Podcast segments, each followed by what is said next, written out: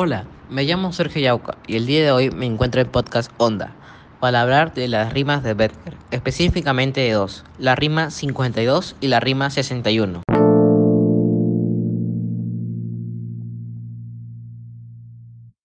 Antes, una breve explicación de Becker. Su nombre completo es Gustavo Adolfo Becker.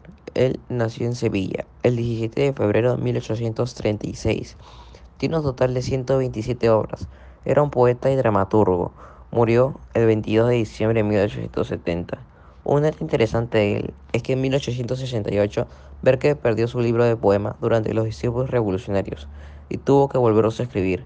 Me parece interesante ya que si yo fuera el autor tendría una copia ya que al final de todo su trabajo por el cuarto es forzado, y también porque no sabemos si volvió a escribir todos los poemas iguales.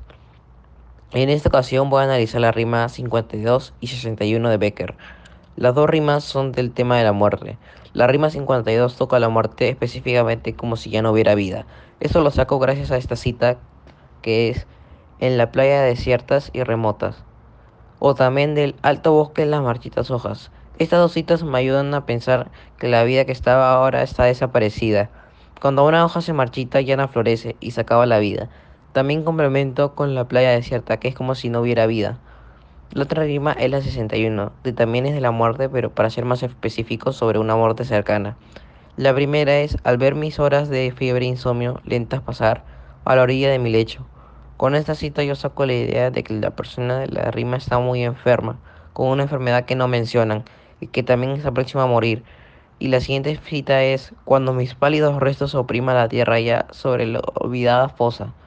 Con esta cita entiendo que la persona cuando muera pasará a enterrar en el taúd. Será olvidado o que muy pocos lo recuerden.